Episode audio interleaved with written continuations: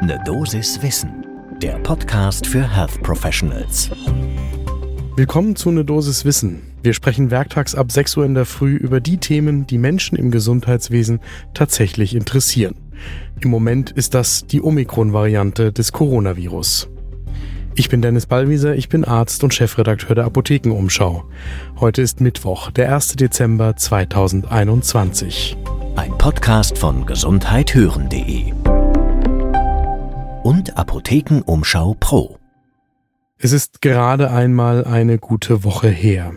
Am 24. November da hat das südafrikanische Gesundheitsministerium das erste Mal bekannt gegeben, dass dort eine neuartige SARS-CoV-2-Variante identifiziert worden ist. Und so ist B11529 in den Fokus gerückt und beherrscht seitdem die Schlagzeilen, nicht nur in Deutschland, sondern weltweit.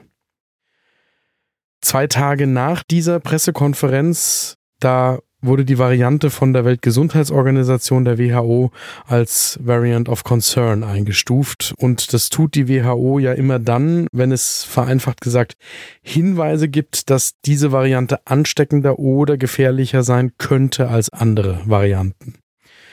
Dann ist das passiert, was wir in der Pandemie auch schon ein paar Mal erlebt haben. Es wurde teilweise hektisch versucht, die Ausbreitung zu verhindern, obwohl man ja sagen muss, dass in dem Moment, wo eine solche Variante erstmals entdeckt wird, man normalerweise davon ausgehen muss, dass sie auch schon sich verbreitet hat in andere Länder. Nichtsdestotrotz wurde der Flugverkehr von verschiedenen Ländern, zum Beispiel in Europa, in verschiedene Länder und aus verschiedenen Ländern im südlichen Afrika eingestellt. Auch darüber gibt es mittlerweile schon einen Streit, ob das eigentlich sinnvoll ist. In jedem Fall scheint es sowieso zu spät gewesen zu sein, denn für Deutschland wissen wir mittlerweile, es gibt nicht nur Verdachtsfälle, sondern auch bestätigte Infektionen mit der neuen Variante, die jetzt Omikron getauft worden ist, in Sachsen und in Bayern zum Beispiel. Das heißt, Omikron ist in Deutschland und in Europa längst angekommen und das ging sehr schnell. Wir sprechen jetzt über die Basics zur Variante B11529 zu Omikron. Und man muss zugeben, mehr als die absoluten Basics, das wissen wir auch noch nicht. Mehr ist wissenschaftlich noch nicht gesichert. Diskutiert wird schon viel, viel mehr, spekuliert wird auch, aber jetzt fangen wir mal mit dem an, was wir heute schon wissen. Omikron lässt sich, und das ist mal das Wichtigste, mit einem PCR-Test ähnlich gut nachweisen wie andere Varianten auch. Die Zahl an Mutationen, die ist tatsächlich hoch.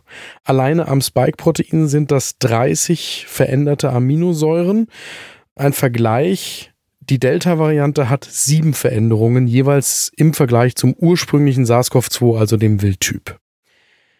Und jetzt ist nicht jede Veränderung relevant, aber viele von den Stellen, an denen es bei Omikron zu Mutationen gekommen ist, die haben einen Einfluss auf die Übertragbarkeit des Virus.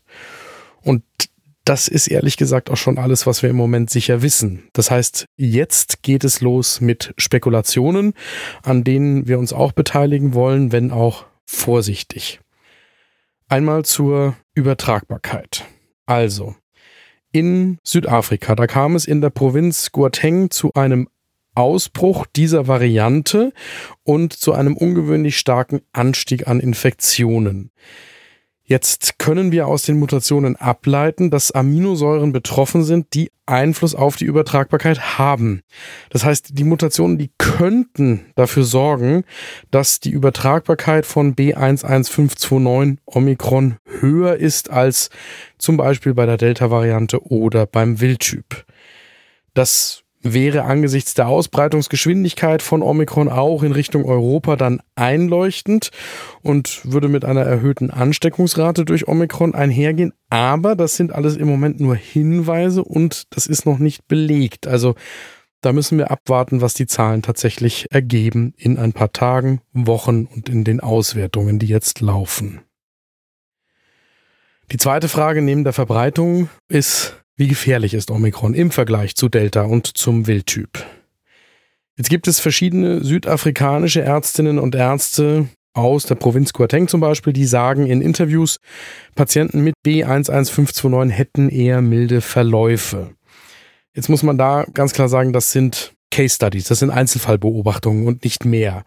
Ob das dann dem Vergleich mit den großen Zahlen standhält, das ist völlig unklar und da wäre ich extrem vorsichtig, jetzt schon eine Bewertung abzugeben, ob Omikron eben zu leichteren oder schwereren Verläufen führt. An der Stelle ist auch die WHO im Moment sehr vorsichtig, die sagt dazu, es gibt zurzeit keinen Grund zur Annahme, dass sich die Symptomatik einer Infektion mit Omikron unterscheidet von der anderer Varianten. Das heißt aber auch noch nicht viel. Der nächste wichtige Punkt ist die Frage, wie gut schützen die Impfstoffe vor der Omikron-Variante. Da hört man jetzt zum Beispiel von BioNTech schon, dass man davon ausgehe, dass der Impfstoff, der vorliegt, auch gegen Omikron schützen könnte. Genaueres weiß man da in ein paar Wochen. Die gute Nachricht ist, dass BioNTech und Moderna in der Lage sein dürften, innerhalb von wenigen Wochen den Impfstoff anzupassen, falls das nicht mehr der Fall sein sollte.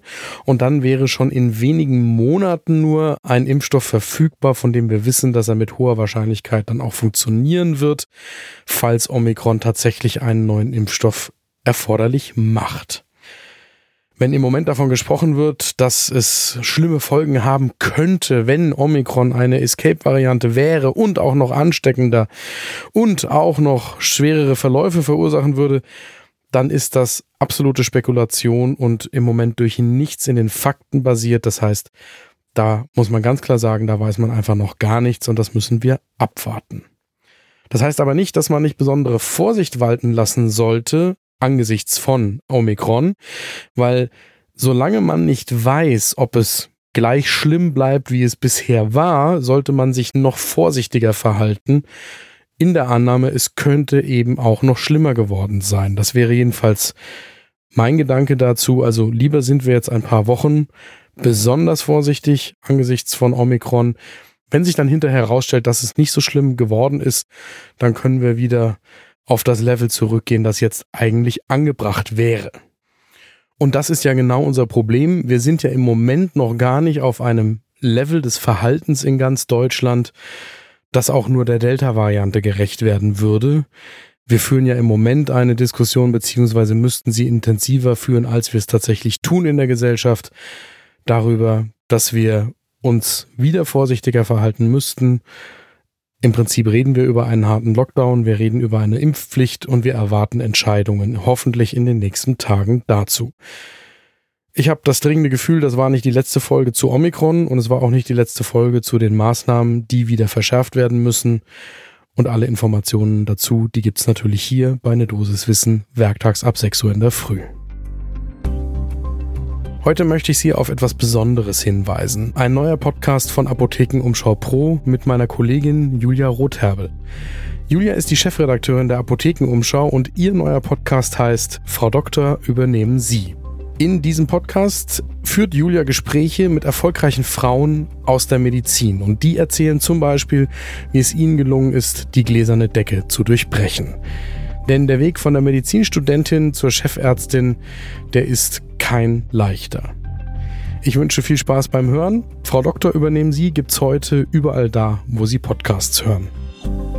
Ein Podcast von gesundheithören.de und Apothekenumschau Pro.